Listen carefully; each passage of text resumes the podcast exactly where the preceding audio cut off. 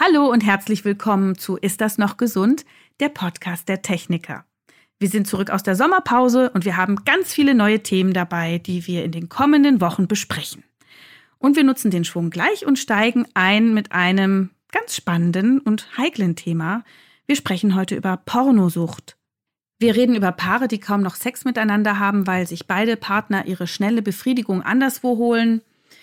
Wir sprechen über junge Menschen, die schon lange vor der Pubertät Pornos schauen und ein völlig gestörtes Bild von Sexualität davontragen. Wir reden darüber, was bei Pornosucht im Gehirn genau passiert, wer besonders anfällig ist und wie man wieder herauskommt aus dieser Falle, die im Internet rund um die Uhr auf uns wartet. Darüber unterhalte ich mich mit einer Frau, die seit Jahren in ihrer Praxis beobachtet, wie das Problem um sich greift. Bei mir ist heute Dr. Heike Melzer, Neurologin und Sexualtherapeutin aus München und Autorin des Buches Scharfstellung, die neue sexuelle Revolution. Ich bin Dr. Jael Adler, Ärztin mit eigener Praxis in Berlin und ihr erreicht mich unter der Mailadresse podcast.tk.de oder über die Facebook- und Instagram-Seiten der Techniker. Und jetzt geht's los.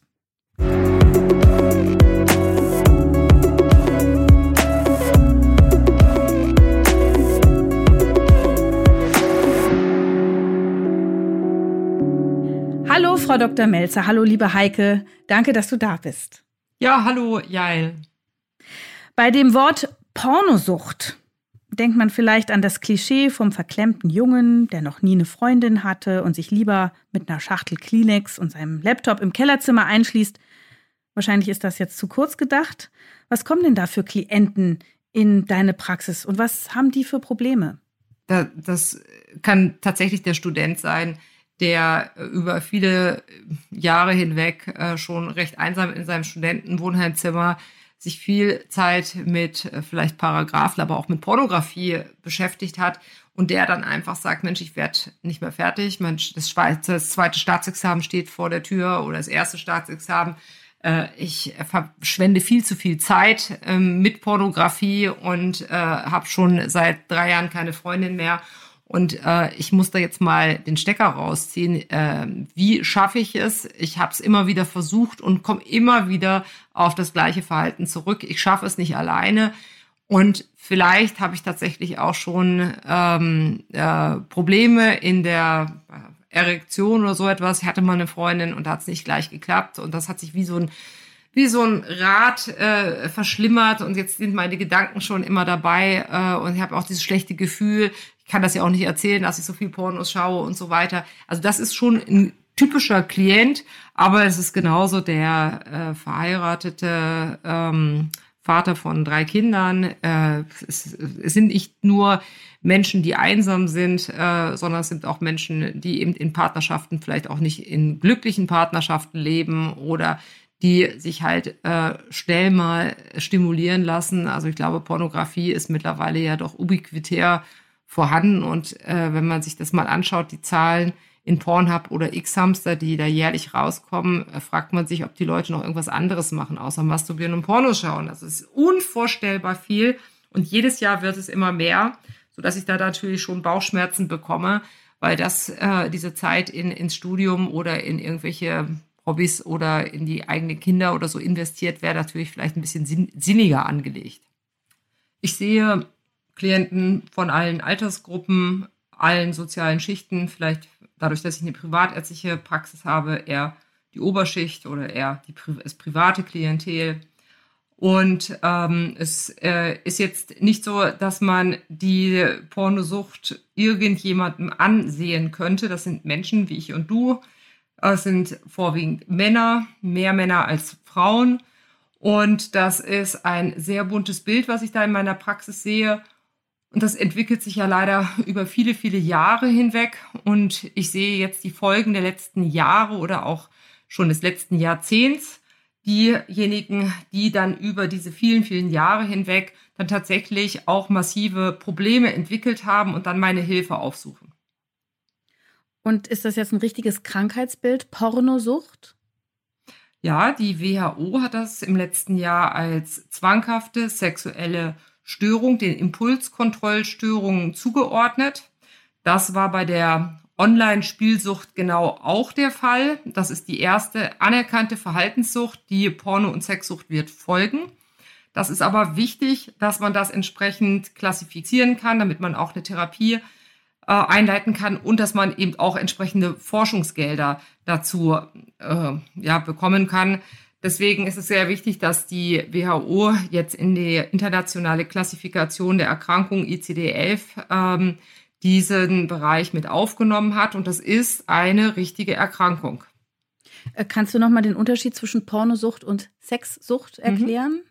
Genau. Pornosucht ist im Prinzip ähm, der Bereich, wenn es sich nur in Anführungsstrichen um Pornografie handelt.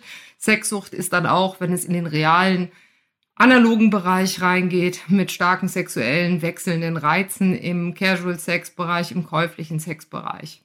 Mhm. Und äh, was hat man also für Symptome, wenn man jetzt pornosüchtig ist?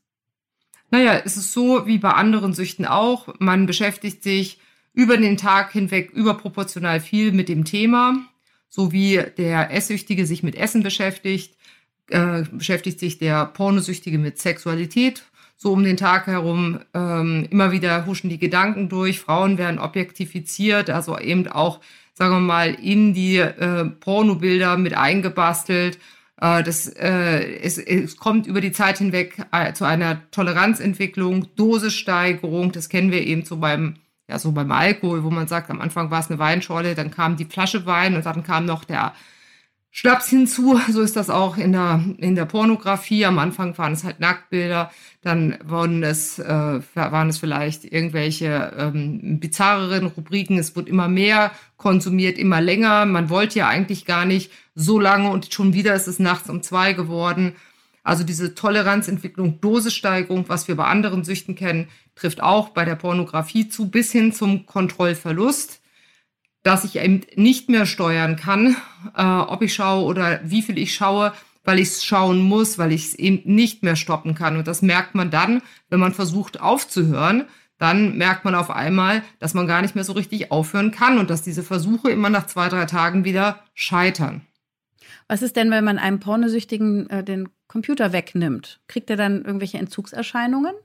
Ja, diese Dysphorie, also die, das ist vielleicht nicht den Computer wegnehmen, da müsste man ja auch das Smartphone wegnehmen und alle Möglichkeiten, also ins Internet hineinzukommen, mhm. äh, wegnehmen. Aber das merke ich schon bei zum Beispiel Familienvätern, die dann eben im Familienurlaub nicht mehr so ihrer Leidenschaft äh, nachgehen können, dass sie dann dysphorisch werden oder gereizt werden, aggressiv werden und die Familie fragt sich ja, woher kommt denn das? Also, also dysphorisch, eben, schlecht gelaunt oder was? Ja, schlecht gelaunt, also äh, missgestimmt, äh, dass, dass man merkt, dass, da, was ist denn los? Ja, ist dir eine Laus über die Leber gelaufen? Aber es wird ja nicht offen kommuniziert. Und oftmals ist auch so, dass die, diejenigen, die die Sucht haben, das nicht unbedingt erkennen oder auch nicht zuordnen ordnen können. Aber Interessant ist ja zum Beispiel die Peakzeiten von Pornografie. Am wenigsten wird am Freitagabend geschaut, am meisten wird am Sonntagabend geschaut. Also das ist dann, dann hat man diese, dieses Wochenende vielleicht mit der Familie, mit dem Partner verbracht hinter sich. Und dann ist aber auch schon so, dass es dann äh, vielleicht nicht so wie beim Alkoholiker, dass man wieder anfängt zu zittern, aber naja, ein Zittern ist es ja auch irgendwie, aber dass man dann schon wieder an den Laptop oder ein Smartphone muss um dann nochmal wieder so in seine eigene gechillte Zeit hineinzumünden. Jetzt muss ich aber nochmal fragen, sitzen Betroffene dann einfach nur vom Bildschirm oder legen sie dann auch Hand an? Ja, die meisten legen Hand an. Also wenn man sich die Zeiten anschaut, bei Pornhub zum Beispiel, die haben so weltweite Vergleiche, wie lange der durchschnittliche Verweildauer auf, auf diesen Seiten ist. Und das bringt dann immer so ein bisschen so ein Schmunzeln, ja, wer ist der Schnellste, wer ist der Längste. Ja, aber die meisten äh, halten die äh, Hände natürlich nicht über dem Tisch, sondern die sind da ganz aktiv dabei. Aber es gibt Kandidaten, die masturbieren halt nicht nur einmal, sondern zweimal, dreimal, viermal, fünfmal. Und ich habe Kandidaten, die schauen bis zu 40 Stunden in der Woche und die sagen, ich vergewaltige mich vor dem Bildschirm immer wieder selber. Und das sind natürlich schon so sehr extreme dramatische Fälle. Aber man kann sehr viel Zeit mit äh, diesem Hobby in Anführungsstrichen verbringen da muss man ja immer irgendwie auch sich äh, wo separieren und abschließen und einschließen, sonst kriegen das ja alle mit. So viele Stunden muss man dann irgendwie einen stillen Ort finden. Das ist schwer mit der Familie, oder? Naja, also äh, ich lebe jetzt in München, ich weiß nicht, in Berlin äh, wird es wahrscheinlich auch so sein. In den Großstädten sind äh, viele Single-Haushalte. Mhm. Halte. Und es ist natürlich so, dass man dank Smartphone, also wenn auf den Toiletten WLAN ist, äh, ich möchte nicht wissen, äh, warum die Toilettenzeiten in letzter Zeit angestiegen sind. Also es hängt nicht mit den Magen-Darm-Erkrankungen zusammen. Ja? Äh, insbesondere wenn WLAN vorrätig ist. Ja, aber sagen wir mal, so ein, so ein, äh, kurz, kurze Entspannung auch im Semester auf der Toilette oder im, wenn ich Ärger habe mit dem Stress, äh, mit dem Chef. Es lässt sich relativ einfach und schnell und schmerzlos hinter sich bringen und dass man äh, konsumiert, wenn der Partner zum Beispiel schon schläft und der andere arbeitet noch in Anführungsstrichen. Also da lassen sich viele Schlupflöcher finden und normalerweise dauert das ja auch nicht Stunden, sondern das ist dann vielleicht nach, weiß ich nicht, acht, neun Minuten ungefähr. In Deutschland ist der Durchschnitt, ist das Ganze ja auch schon wieder vorbei. Aber es gibt natürlich auch Leute, die so auf dieser Dopaminwelle surfen und die sagen, ich warte noch auf die perfekte Sequenz, auf den perfekten Abschluss. Das reicht noch nicht. Und ich bin schon kurz davor, aber jetzt stoppe ich noch mal. Ja, dieses, dieser Dopaminflash, den man damit bekommen kann. Und da gibt's sehr unterschiedliche Menschen. Manche machen das eher schnell, manche, die genießen das über viele, viele Stunden hinweg. Viele sind Singles, viele sind vielleicht auch in einer Partnerschaft, wo der Partner ja nicht ständig um einen herum ist. Ja, äh, es wird auch eifrig in der, auf der Arbeit äh, konsumiert. Also da gibt's auch höhere Zahlen, wo man sagt, Mensch, bist du verrückt, ja, und schon gar nicht auf dem Laptop äh, von deiner Firma. Aber da sind viele, die nehmen entweder ahnungslos oder wohl wissend doch große Risiken in Kauf. Mhm.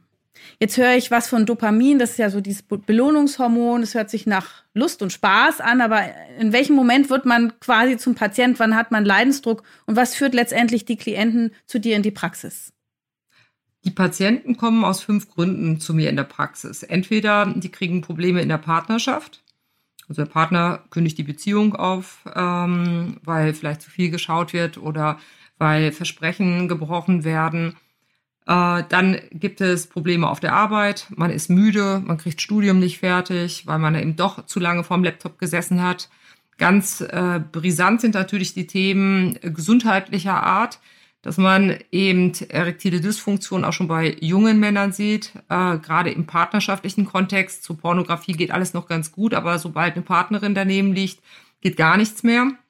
Mhm. Aber auch Orgasmusverzögerung war ja früher eigentlich eher so eine Stärke. Ja, wer lange konnte, war irgendwie gut, äh, konnte sich für den für den Pornodreh anmelden, sage ich jetzt mal so.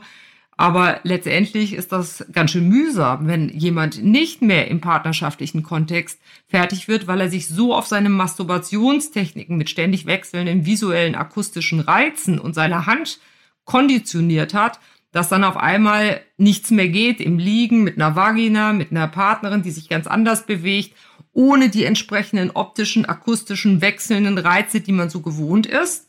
Das ist natürlich auch ein ganz brisantes Thema oder eben auch die partnerbezogene Unlust. Das sind diese Gründe äh, auf der gesundheitlichen Ebene, die neu sind. Dann gibt es Bereiche, wo man ja auch zahlen muss, also wenn das Geld aufgebraucht ist, wenn man im Paysex-Bereich unterwegs ist, in irgendwelchen Livecam oder irgendwelchen Telefonsex-Angeboten und so viel verwendet hat. Ich habe Klienten, die verwenden fünfstellige Summen pro Monat, sind natürlich dann auch eher im, im tatsächlich analogen sexuellen Bereich, eben auch mit käuflichen Angeboten unterwegs, mit Entjungferungen und so weiter.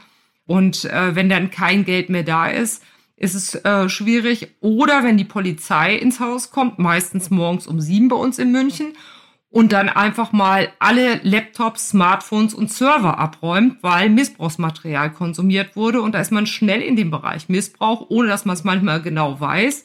Und das sind alles oftmals Leute mit Rang und Namen, mittig in Beziehungen stehend, äh, wo dann die Kinnlade gar nicht mehr zugeht wenn dann auf einmal die Polizei alles liquidiert. Und äh, wie ist der Unterschied zwischen Männern und Frauen? Du hast ja gesagt, es sind überwiegend Männer, aber mhm. wahrscheinlich mhm. betrifft es auch mal Frauen. Und wie ist es eigentlich, wenn sich eine Frau ständig dann, statt vielleicht einen Pornofilm zu setzen oder einen Clip zu setzen, sich ständig mit ihrem Vibrator verzieht? Ist das mhm. was anderes? Also äh, da muss ich vielleicht ein bisschen ausholen. Sexuelle Superreize sind für mich Pornografie, Sextoys oder Hightech-Sextoys Casual-Sex-Partner käuflicher Art oder eben im Casual-Sex-Bereich, also Fuck-Buddies oder Freundschaften plus, wo ich wirklich nicht in Gefühle investiere, sondern wirklich eben auf den sexuellen Kick drauf aus bin. So, und diese Befreiung, die Männer mit der Pornografie erreicht haben, haben Frauen jetzt mit äh, ihren Sextoys erreicht. Ja, also ein Mann ist nicht mehr notwendig, um einen Orgasmus zu kreieren, weil wenn man die Klitoris mit 200 Hertz ähm, äh, ja, stimuliert, dann ist so ein untermotorisierter Penis dann irgendwann nicht mehr ausreichend, um dann noch entsprechend ausreichend stimuliert zu werden. Das ist aber ein Bereich und ein Markt, der jetzt erst in den letzten Jahren so richtig boomt. Viel stärkere Reize, die da auf den Markt gekommen sind, wie vorher.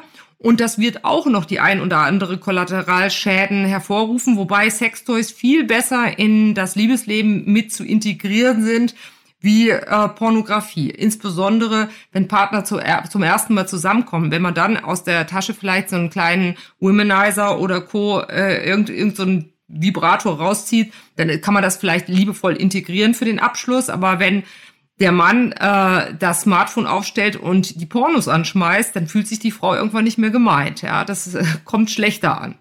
Aber klar, äh, mit dem Thema Pornosucht oder Sexsucht, äh, das, ich würde sagen, zehn von zehn Männern oder zehn Personen sind es neun Männer äh, und eine Frau. Und äh, bei den Frauen sind es mehr so amoros verstrickte Liebesbeziehungen. Also dass dann multiple Lover am Start sind und dass man von einem zum anderen geht oder den Überblick verliert.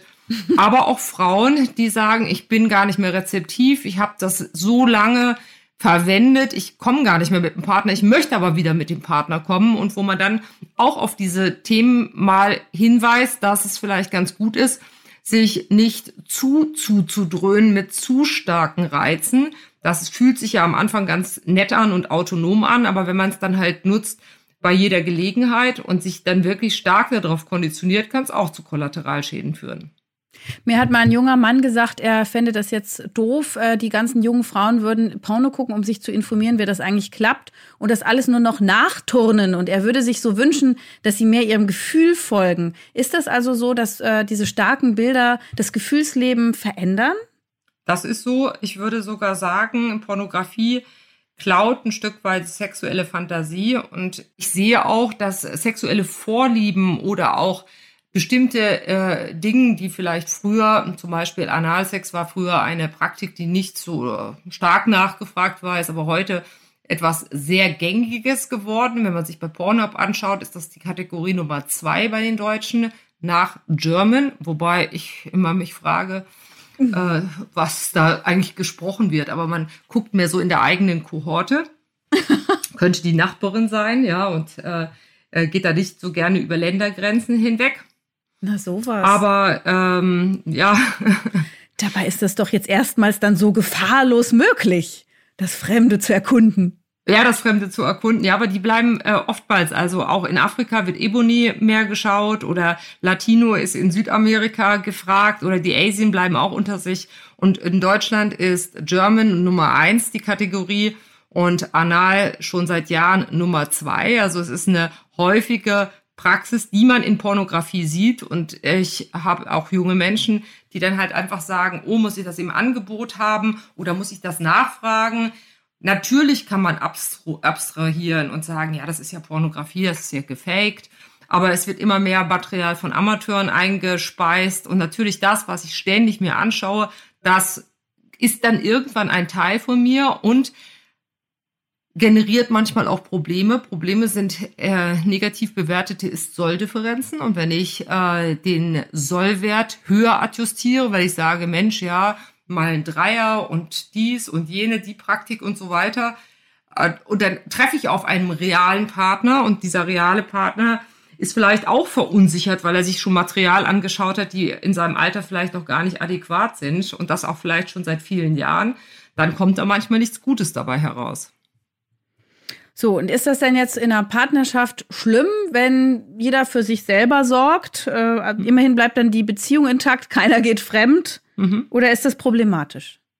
Nö, ich glaube, das ist was ganz Normales. Also Masturbation ist was ganz Normales. Und im Kinsey-Report er hatte schon damals rausgefunden, dass die Leute, die sich selber erkunden, oftmals auch besseren partnerschaftlichen Sex haben. Allerdings war das so im letzten Jahrhundert halt noch nicht mit der Digitalisierung vorangeschritten. Und jetzt ist das mittlerweile die, die Reize dermaßen stark geworden, dass die Paare eigentlich kaum noch Sex miteinander dann haben oder eben sehr, ähm, sagen wir mal, Selbstbefriedigung im, Paar, im Beisein des Partners praktizieren. Der eine mit äh, vielleicht Pornografie oder mit der eigenen Hand und der andere mit dem Womanizer oder mit einem anderen Vibrator oder was man sagt, ist das die, ist das die Sexualität, die wir eigentlich wollen? Oder wie kommen wir zu mehr Genussfähigkeit? Wie kommen wir zu mehr Sinnlichkeit?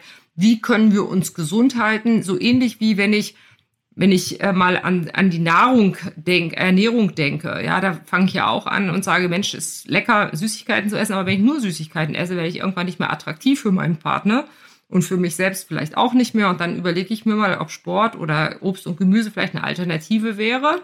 Und so kann man sich auch in der Partnerschaft oder sollte man sich in der Partnerschaft auch rezeptiv und genussfähig für natürliche Reize halten.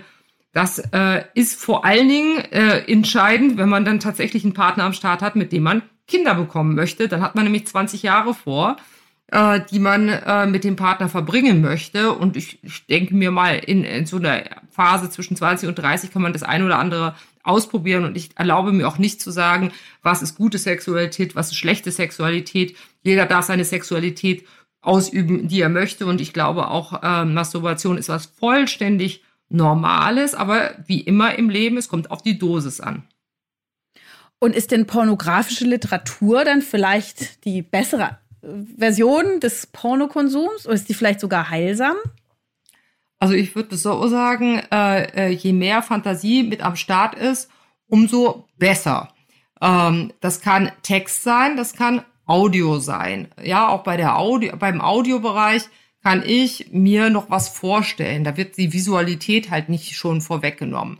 So und ähm, äh, und deswegen, aber das ist die Zielgruppe ist, glaube sind glaube ich mehr Frauen, einfach weil die sehr gerne in ihrer Vorstellung leben, während Männer mehr das explizite Material haben. Ich glaube, das ist evolutionär bedingt, dass die äh, mehr Affinität haben, dann auch tatsächlich reale äh, Pornografie, audiovisuelle starke Reize sich anzuschauen, währenddessen Frauen sagen, das stößt mich auch teilweise ab, auch wenn es mich erregt. Ich habe dann lieber den Liebesroman und setze mich selber dann in die äh, in die Rolle des Protagon der Protagonistin und erlebe das dann in meiner eigenen Fantasie und schmücke mir dann da was zu aus. Aber ich würde immer sagen, je mehr man tatsächlich selber hinzufügen kann, umso besser.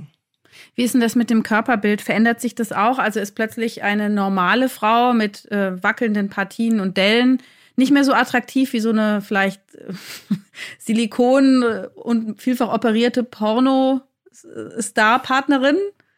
Na, das kommt halt darauf an, wie man sich selber konditioniert. Und ich sehe auch eine Zunahme äh, von Fetischen und auch von Körperbildveränderungen. Zum Beispiel die Nachfrage nach der Korrektur von den kleinen Schamlippen. Äh, die ja oftmals äh, etwas herausluken, weil die etwas größer sind als die großen Schamlippen.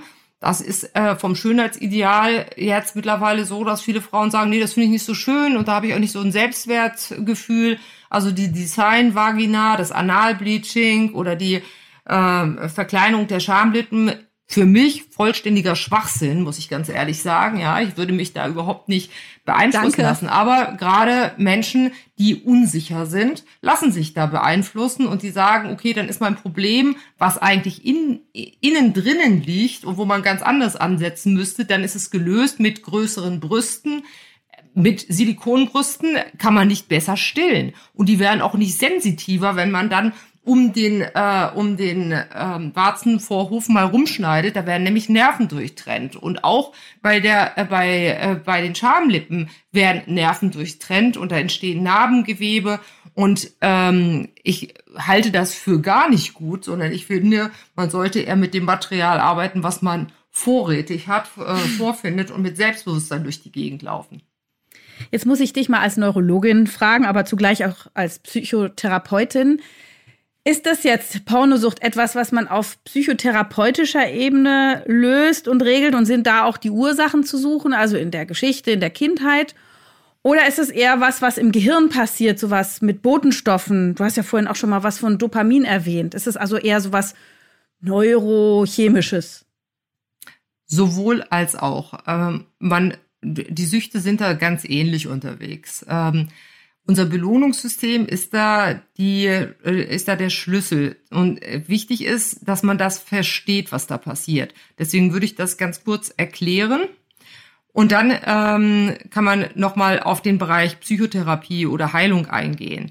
Äh, das, was passiert ist, alles, was unser eigenes Überleben oder das unserer Gene fördert, das wird belohnt. Ganz voran Sexualität, aber kurz gefolgt dann auch von Essen und nur noch getoppt von bestimmten Substanzen, Kokain oder Heroin oder so etwas, was so ein ganzes Feuerwerk im Belohnungssystem macht.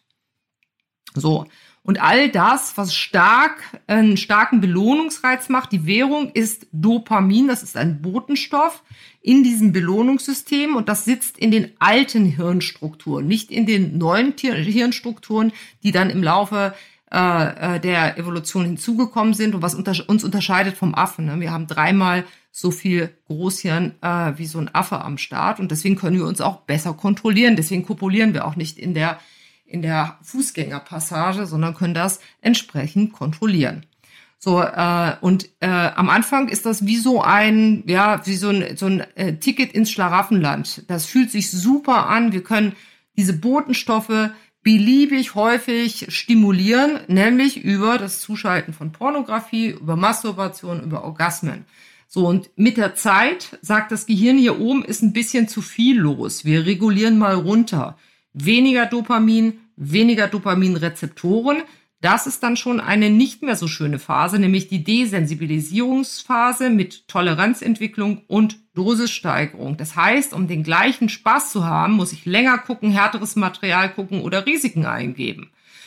So und äh, als Spätfolge kommt dann der Kontrollverlust. Hypofrontalismus sogar nachweisbar mit weniger Gehirnsubstanz in den Steuerungszentren des Frontalhirns, also hinter unserem, äh, unserer Denkerstirn. So, das sind diese, diese Stadien und dann äh, ist das Steuerrad übergeben und dann sind wir im Fahr in der Phase des Hijackings. Ja, dann sind die Entführer an, an Bord und dann haben wir das Steuer nicht mehr in der Hand. So, das ist erstmal neurophysiologisch interessant. Deswegen gibt's auch diese Reboot, ja, kann man sagen, Reboot, äh, Gruppe, die sich im Netz findet, die einfach sagt, wir wollen jetzt wieder ins normale Dopamin hineinkommen. Wir hören jetzt einfach mal mit diesen Superreizen auf, 90 Tage lang. Wir masturbieren nicht mehr, wir gucken keine Pornos mehr an, wir gehen nicht mehr zu Casual-Sex-Partnern. Und um das erstmal wieder zu äh, normalisieren. Und das wirkt auch ganz gut, also mal sowas auszulassen. Das ist so ein bisschen wie Fasten, Fasten in der Sexualität wir wissen auch, dass es uns bei der Ernährung gut tut, das Fasten. Dann kann sich das wieder normalisieren. Es gibt aber, wenn ich das über Jahre hinweg mache, da gibt es so Straßen, die sich bilden über Transkriptionsfaktoren. Die bilden nämlich das Gehirn um und bauen langsam Pfade und dann immer größere Bundesstraßen und dann irgendwann Autobahnen aus. Und diese sind nicht immer reversibel. Deswegen sagt man auch bei der Sucht, es gibt trockene Süchtige. Ja, wenn man wirklich extrem lange unterwegs ist und stark betroffen ist, dann gibt es irreversible Sachen. Die kriegt man dann nicht wieder zurückgedreht. Deswegen sollte man bei Zeiten überlegen, wie viel man von diesen guten Belohnungsreizen, ja, wenn ich würde sagen, Pornografie ist ein Genussmittel, so ähnlich wie, wie äh, Schokolade ist auch ein Genussmittel.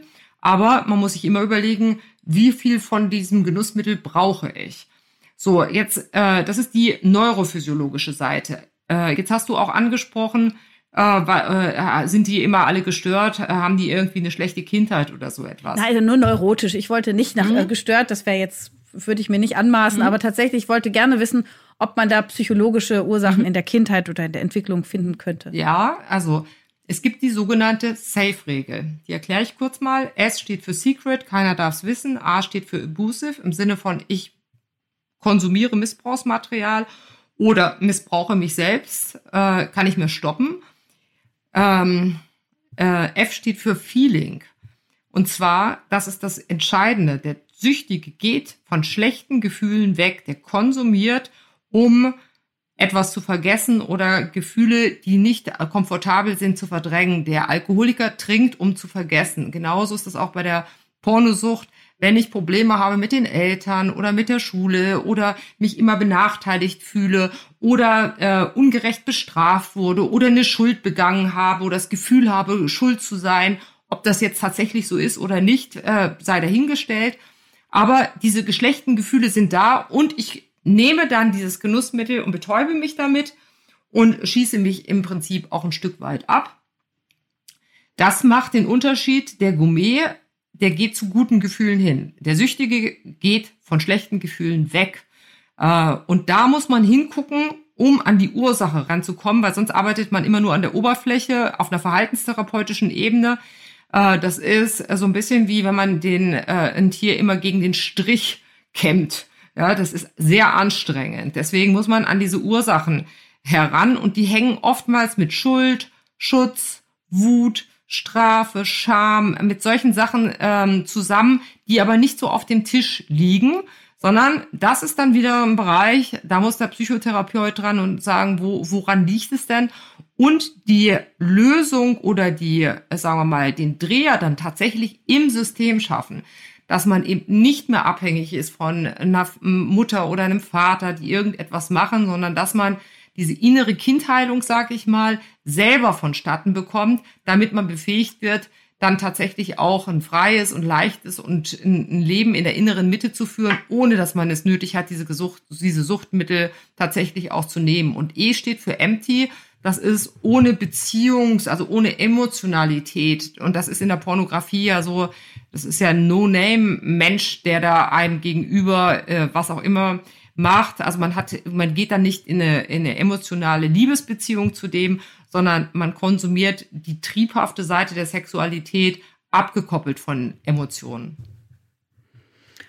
triebhafte Seite der Sexualität. Viele würden jetzt sagen, ach, das ist genau das, was ich mir eigentlich mal wünschen würde, dass wir immer nicht so, ne, so, mhm. so einen bewussten Sex haben. Wie findet man denn da die Balance? Wie berätst du da deine Klienten?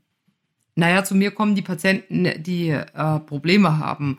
Und ähm, ich äh, habe überhaupt nichts gegen Menschen, die ihre äh, Sexualität äh, lustig, bunt und äh, munter ausleben, auch in unkonventioneller Weise, solange die keine, keine äh, Probleme damit bekommen, ist das doch alles wunderbar, denn es ist gleich Sollwert.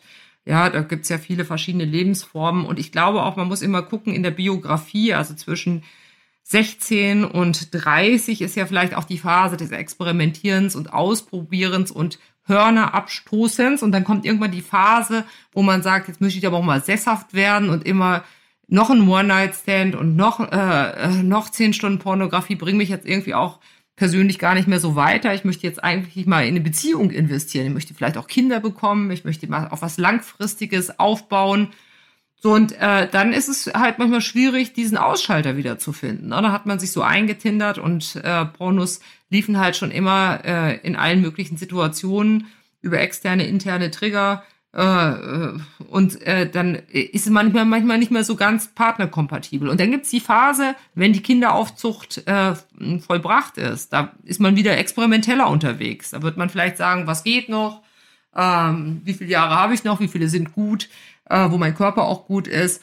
Und ich finde, äh, so wie die Jahreszeit, so hat auch im Leben, äh, haben die, hat das Leben verschiedene Zeiten, wo mal die triebhafte Seite mehr in den Vordergrund ist, aber wo dann auch vielleicht die Bindungsseite, die, die Liebe mehr in den Vordergrund kommt. Und ich würde sagen, tendenziell, obwohl man das nicht so gut pauschalisieren kann, kann man sagen, die Frauen suchen mehr nach Bindung, während die Männer immer schon mehr nach sexueller Verfügbarkeit gesucht haben und auch immer noch suchen. Kommen denn dann auch Paare zu dir in die Praxis?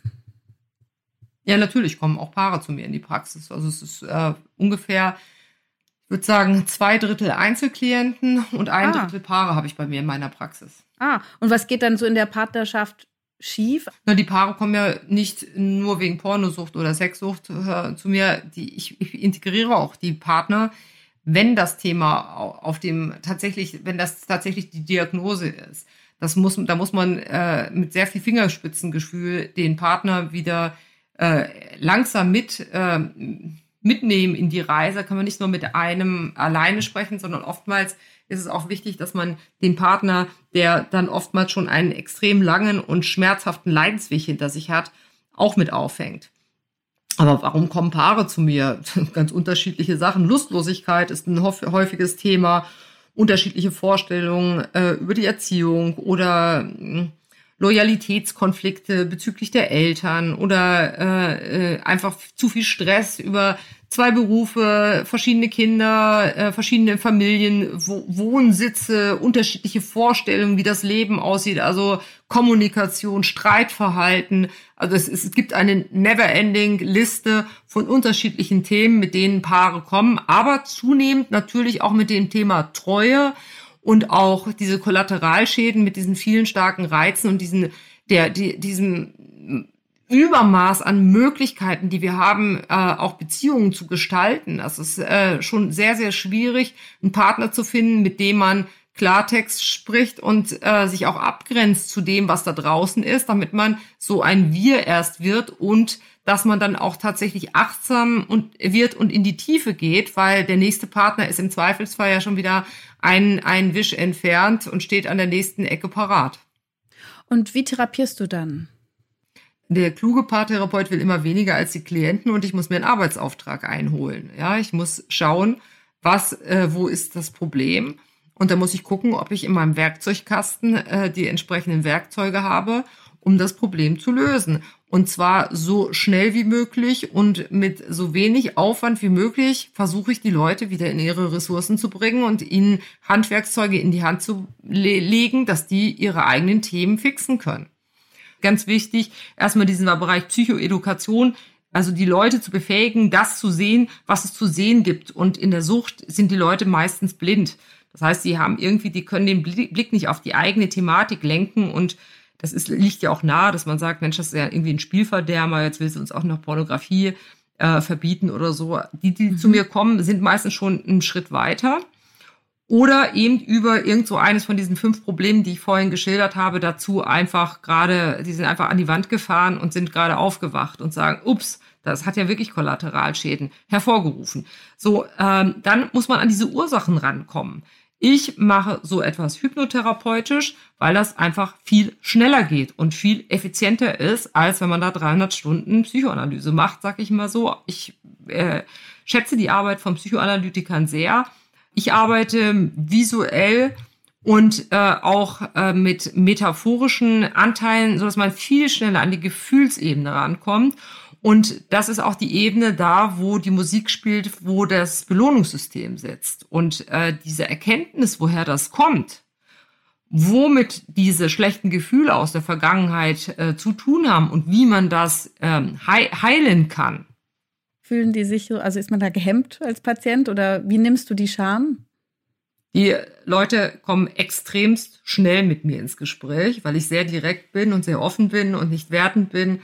Und die haben sich vorher informiert auf meiner Webseite und da kriegt man ungefähr mit, wie ich funktioniere. Und das heißt, da gibt es eine Vorauswahl von Klienten. Aber die Klienten, die tatsächlich zu mir kommen, äh, kommen extrem schnell auf den Punkt und sind manchmal dann überrascht nach, einer, nach 50 Minuten, wenn die rausgehen, wie viel sie tatsächlich erzählt haben. Die kommen oftmals mit Herzklopfen oder sind aufgeregt. Und das Erste, was ich mache, ist, die aufzurechten. Ja, also erstmal wieder, äh, ich sage, Mensch, wie kommen Sie denn daher? Setzen sich erstmal gerade wieder hin, Kopf, Kinnlade nach oben. Sie haben immerhin schon es erkannt, äh, dass es ein Problem gibt. Äh, da gibt es viele in ihrem Umkreis, die das noch gar nicht erkannt haben. Ja, sind schon einen Schritt weiter oder so. Also ich versuche die Leute aufzubauen, versuche die Leute schnell zu befähigen und auch schnell ins Arbeiten zu kommen. Und ich weiß, da ist es eine hohe Scham, die man dann mitbringt. Aber wenn man merkt, der Gegenüber ist ganz relaxed und den haut überhaupt nicht aus dem, aus dem Sessel raus, ja, ist also kaum Geschichten, die mich jetzt noch irgendwie schocken können, äh, dann wird man auch irgendwann relaxed und merkt, das ist eine ganz normale Arbeitsatmosphäre und das ist eine konstruktive Arbeitsatmosphäre und das ist ganz wichtig, damit sich Veränderung auch tatsächlich einstellen kann. Und wie bist du als Ärztin jetzt in diese Branche, in diese Richtung äh, gekommen? Also wie, wie, wieso hast du dich für diese Patienten entschieden? Ja, ich bin äh, letztendlich ein ähm, bisschen Chamäleon. Ich habe Medizin studiert und ähm, habe schon viel so im Bereich Public Health, das habe ich auch noch studiert und äh, Qualitätsmanagement gemacht und war dann auf einer Habilstelle in der Universitätsklinik in Leipzig in der Psychiatrie und habe dann äh, äh, das Feld verlassen und bin in die Unternehmensberatung gegangen, weil ich mal irgendwann auch mal durch die Gegend fliegen wollte mit einem Laptop und diese Beratungswelt kennenlernen wollte. Und da war ich dann doch acht Jahre lang bei Accenture so eine große äh, Unternehmensberatung, die, da war ich dann der Exot als, äh, als Arzt und habe mich dann, als ich Kinder bekommen habe, niedergelassen und habe die Homebase gemacht bei uns ähm, äh, und habe meinen Mann durch die Welt fliegen lassen und habe immer gesagt, wenn ich Kinder bekomme, mache ich Psychotherapie. So, dann habe ich, ähm, und ich habe schon frühzeitig mit Psychotherapie angefangen. Ich habe mit der Tiefenpsychologie angefangen und hatte dann in der Uniklinik Verhaltenstherapie, Gesprächstherapie hinzubekommen. Und als ich mich dann niedergelassen habe vor knapp 20 Jahren habe ich dann noch äh, systemische Therapie, hypnosystemische Therapie gemacht und fand das viel, viel spannender als die ganzen Tiefenpsychologie im Vorfeld oder auch Verhaltenstherapie. Das mache ich schon noch, aber sagen wir mal, das hat dann so mein Interesse geweckt und da war auch eines der Bereiche Paar- und Sexualtherapie. So, das hat mir am meisten Spaß gemacht. Und das, was einem am meisten Spaß macht, da kommen dann auch die entsprechenden Klienten und das spricht sich rum. Und das äh, man bekommt immer die Patienten, die man verdient, ja, und dann wurde das immer spezifischer. Vielleicht könnten wir noch ganz kurz darüber sprechen, wenn die Kinder mit elf Jahren oder was, äh, oder auch manchmal schon jünger, ihr erstes Smartphone haben, dann haben sie ja Zugang rund um die Uhr auch zu pornografischen Inhalten. Ist das gut und wie kann man damit als Eltern umgehen? Das ist nicht gut. Das ist genauso schlecht, wie wenn ich dem Kind äh, sage, Mensch, du wirst doch eh mal Bier trinken, fängst mal mit elf Jahren schon an. Äh, da stellen wir dir ja schon mal einen kleinen Shoppen hin und dann steigern wir das so langsam, dass du äh, dann äh, schon mal so dich da so in den Alkoholikern auskennst. Wir können nicht verhindern, dass Kinder Alkohol trinken. Das machen die in der Regel mit 14, 15, 16 fängt es ja vielleicht normal an, dass man auch in der Peergruppe Alkohol trinkt und da guckt man sich auch Pornos an. Aber man muss sie auf die Gefahren hinweisen. Aber das ist auch ein Thema in der Schule. Unsere Tochter, die ist jetzt zehn, die kommt jetzt aufs Gymnasium äh, im, im Herbst und auch dort war ich mit dem Rektor schon unterwegs. Auch dort gibt's äh, die Polizei, die entsprechende Arbeit macht äh, und es gibt äh, im Bereich der, ähm, der Psychotherapie eben auch viel Wissen, was man an die Lehrer oder an die Eltern vermitteln kann, damit die sehend werden. Und noch ein anderes heikles Thema, das Frauenbild in der Pornografie. Ja, es gibt ja feministische Pornos oder Pornos von Frauen für Frauen, aber so insgesamt wie beurteilst du das? Ja, kritisch.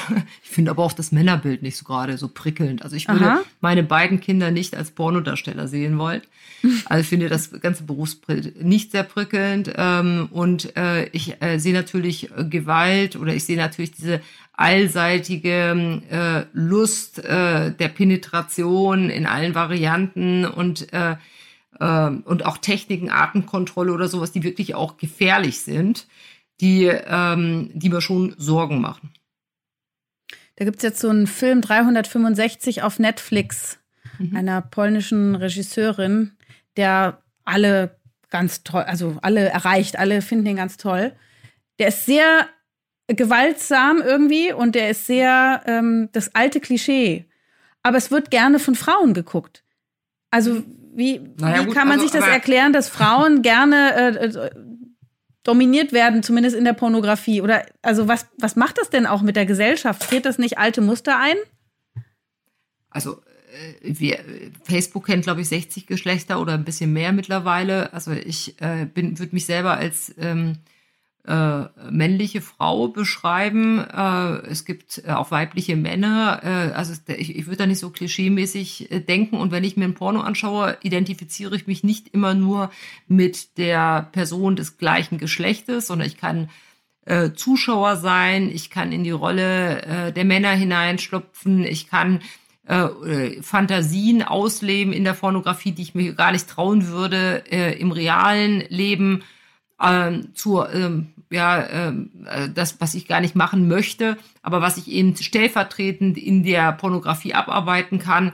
Also da gibt es, äh, glaube ich, ganz, ganz viele unterschiedliche Zugangswege zur Pornografie. Da kann man nicht so eins zu eins sagen, äh, die Frau, die sich das anschaut, äh, wir, wir sind doch alle so irgendwie selbstbewusste Frauen, wie können wir denn das äh, äh, uns anschauen? Sondern äh, das ist ein Fluidum, dass, äh, dass mehr Gewalt tatsächlich über Pornografie entstehen kann. Das würde ich vermuten. Ich werde immer wieder gefragt, wenn irgendwelche gewaltigen Vorfälle sind, kommt das über die Pornografie? Äh, äh, reizt es dazu, Männer auch an, also dazu feuert es die Männer an, Frauen zu vergewaltigen oder so gewaltsame Praktiken auch tatsächlich zu realisieren. Das ist äh, nicht einfach zu beantworten. Es kann ein Stellvertreter sein, dass ich bestimmte aggressive Fantasien faktisch in der Pornografie, in der Stellvertreterfunktion äh, quasi erlebe. Oder es kann natürlich auch diese Fantasien einheizen und dann, dass ich tatsächlich auch bestimmte Dinge mit mir machen lasse oder mache mit jemandem, die halt eine Grenze überschreiten. Aber generell, sagen wir mal so, dieses Grenzen austesten. Das ist ja erstmal auch was Fantastisches, dass man einfach auch bestimmte Dinge mal erleben kann, die man so in dem normalen Alltag unter diesen normalen Regeln halt nicht erleben kann. Und das, äh, sobald, sofern, insofern die Praktiken sicher sind, dass da also jemand nicht äh, auch wirklich gesundheitlich geschädigt ist und sofern, insofern da Leute freiwillig am Start sind, habe ich da erstmal nichts dagegen. Und man kann sich auch anschauen, was man anschauen möchte. Also natürlich kann man Missbrauchsmaterial äh, das, da ist eine Grenze überschritten. Das ist ja auch etwas, was dann entsprechend bestraft wird. Aber die, die Fantasie ist erstmal frei und das, was ich an Fantasien habe, ist nicht immer so, dass das im Leben auch tatsächlich umsetzen möchte. Also so zentrale Kernfantasien sind ja oftmals ganz abgefahren und auch wohlgehütete Geheimnisse, die erstmal nichts damit zu tun hat, dass ich jetzt vielleicht tatsächlich pädophil bin, weil ich äh, Fantasien habe, wenn eine ganz junge mit einem ganz alten irgendwas macht oder dass ich jetzt irgendwo äh, schwere Traumata aus der Kindheit habe, nur weil ich im BDSM-Bereich mir bestimmte Sachen anschaue. Mhm. Die Rapperin Cardi B aus den USA hat aktuell ein wahnsinnig erfolgreiches Video namens Web. Das heißt Wet as Pussy. Und das wird gefeiert als Statement einer starken Frau. Mhm. Ich bin da vielleicht jetzt spießig, aber ich habe da seltsame Gefühle, wenn ich mir das Video angucke. Ich sehe da vor allem tanzende Sexpuppen. Mhm pornografische Frauen, äh, die darüber rappen, dass ihre Genitalien extrem feucht sind und nun bitte von potenten Männern benutzt werden sollen, die im Austausch ihre Studiengebühren bezahlen. Und das Ganze ist eingerahmt von den Textzeilen übersetzt, hier sind ein paar Huren im Haus. Mhm. Wie ist das denn für unsere Jungs und Mädchen, wenn die mit solchen Rollenbildern aufwachsen? Was passiert da? Naja, gar nichts. Äh, das ist ein Kunstprodukt. Und äh, Sex sells, äh, das hat sie auch schon verstanden. Und das werden ja sexuelle Superreize eingesetzt. Ich habe mir das Video auch angeschaut. Und das äh, haben, glaube ich, viele, viele Millionen auch getan. Äh, sind äh, besonders große Brüste, die Augen sind geschminkt, äh, da wird mit dem Arsch gewackelt, äh, da werden ja auch so Metaphorik mit, mit Tieren äh, und dann immer wieder, äh, sagen wir mal, diese sehr, sehr, sehr provokanten äh, Texte mit eingeschleust und das auch noch mit, äh, sagen wir mal, mit so einem gewissen Selbstwert oder Selbstbewusstsein äh, präsentiert. Wobei ich sagen muss, das ist wieder, wieder nochmal eine Steigerung eines Superreizes, ja, also noch pornografischer, noch provokanter, ähm, äh, auch von, von den Texten her. Ja, das ist dann wieder äh, äh, so ein Video, was eben auch in der Presse, äh, so wie auch hier in diesem Podcast diskutiert wird, wo man sagt, wie ist das denn? Das ist ja besonders geil, das muss ich auch mir anschauen, ja. Und das äh, verkauft dann eben entsprechend auch die Musik, die ja nicht besonders ist, muss ich sagen, aber die ja, aber die Rapper bedienen sich ja immer schon entsprechenden äh, ähm, ja, äh, Attributen, also der Objektifizierung von Frauen, die dann halt allseits bereit und äh, ähm, ja, besteigbar sind.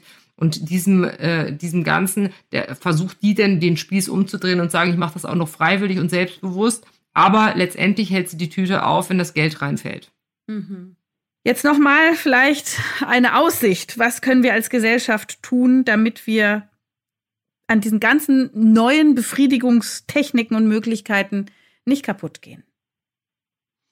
Ja, das erste ist, äh, in Qualität zu investieren, mit dem Partner genau sprechen, ähm, was unter Treue zu verstehen ist. Das ist ein sehr, sehr schwer verständlicher Begriff, gerade in, in diesem Bereich, wo wir uns autonom massiv stark äh, stimulieren können, aber eben auch immer mal wieder in die Reduktion zu gehen, in so eine Art Fasten zu gehen, mal äh, auszuschalten, all das, was so schön daherkommt und äh, mal wieder so ein bisschen in die Achtsamkeit zu geben äh, oder eben auch wieder mal ins analoge Leben zu investieren, in Freundschaften, in äh, das Studium, in den Beruf, in Hobbys, in was ich, frisch zubereitete Kost vom Markt, ähm, äh, sich da Gedanken zu machen, einfach äh, aus den digitalen Welten wieder ins reale Leben, in die, in die Analogie hineinzugehen.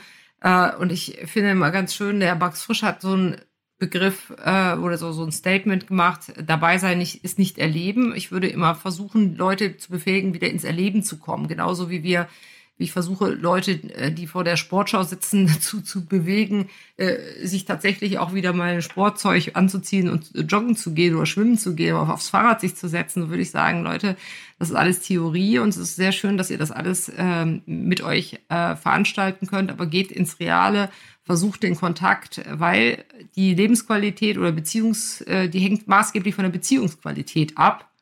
Und das ist äh, ein Bereich, äh, wo man langfristig investieren sollte. Und das mit der Befriedigung und mit diesen schnellen, starken Reizen, das kennt ihr jetzt schon. Und da wisst ihr ja jetzt auch schon, äh, dass es ein paar Nebeneffekte hat.